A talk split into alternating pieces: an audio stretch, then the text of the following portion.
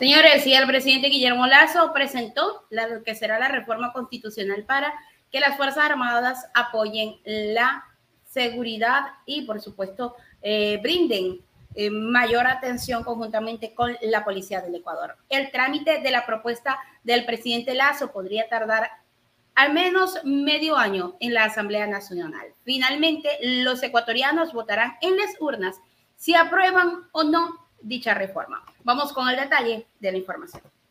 Guillermo Lazo llegó este miércoles 7 de diciembre a la Asamblea Nacional para entregar una reforma parcial a la Constitución para que las Fuerzas Armadas del Ecuador apoyen a la policía en el combate al narcotráfico. Según Lazo, con esta propuesta de reforma constitucional, las Fuerzas Armadas podrán colaborar con la policía sin necesidad de declarar estado de excepción.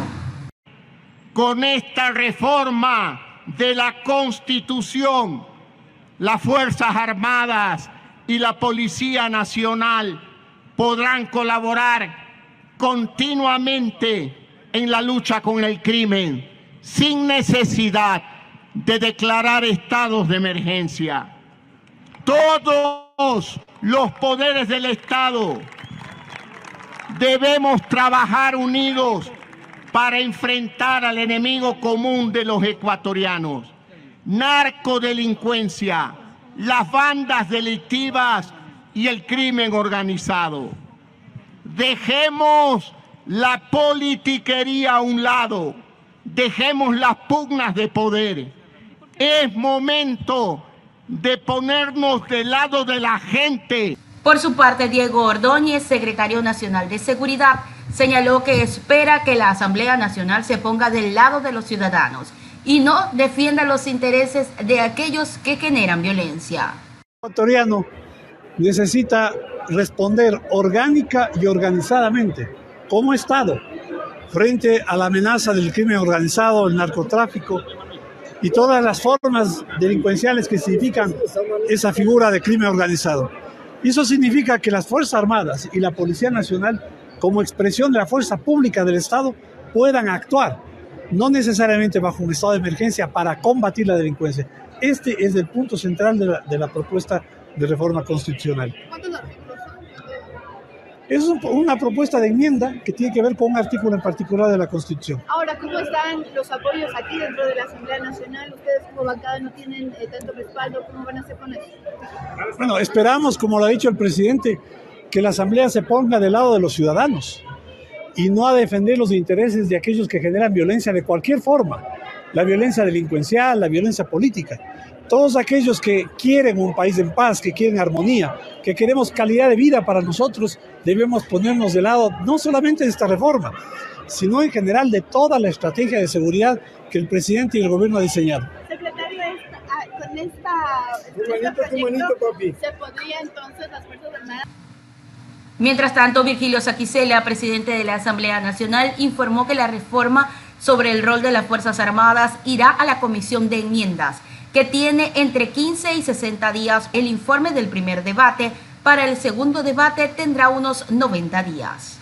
Ciudadanos que han viajado toda la noche para llegar a esta Asamblea Nacional, como recibimos a todos los ecuatorianos, eh, el trámite que prevé el artículo 73 de la Ley Orgánica de la Función Legislativa es de que una vez que se ha presentado esta reforma parcial a la Constitución, vaya a consideración de cambio para que eh, luego de la calificación pase a una de las comisiones que sería la de enmiendas, la que tiene entre 15 y 60 días para poder emitir el informe. No puede hacerlo antes de los 15 días porque así lo establece la normalidad. Luego del primer debate, la ley establece que en no menos 90 días podrá hacer el segundo debate. Hay que aclarar esto es decir, no podemos poner antes de los 90 días para el segundo debate, en donde tendrá que resolverse esta temática.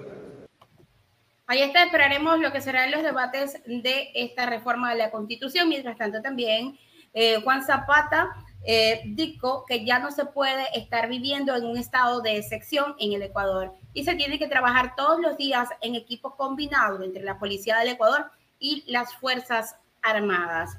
Este, el día de ayer ya se estuvo hablando acerca de esto en el Pleno de la Asamblea Nacional. El presidente de la República explicó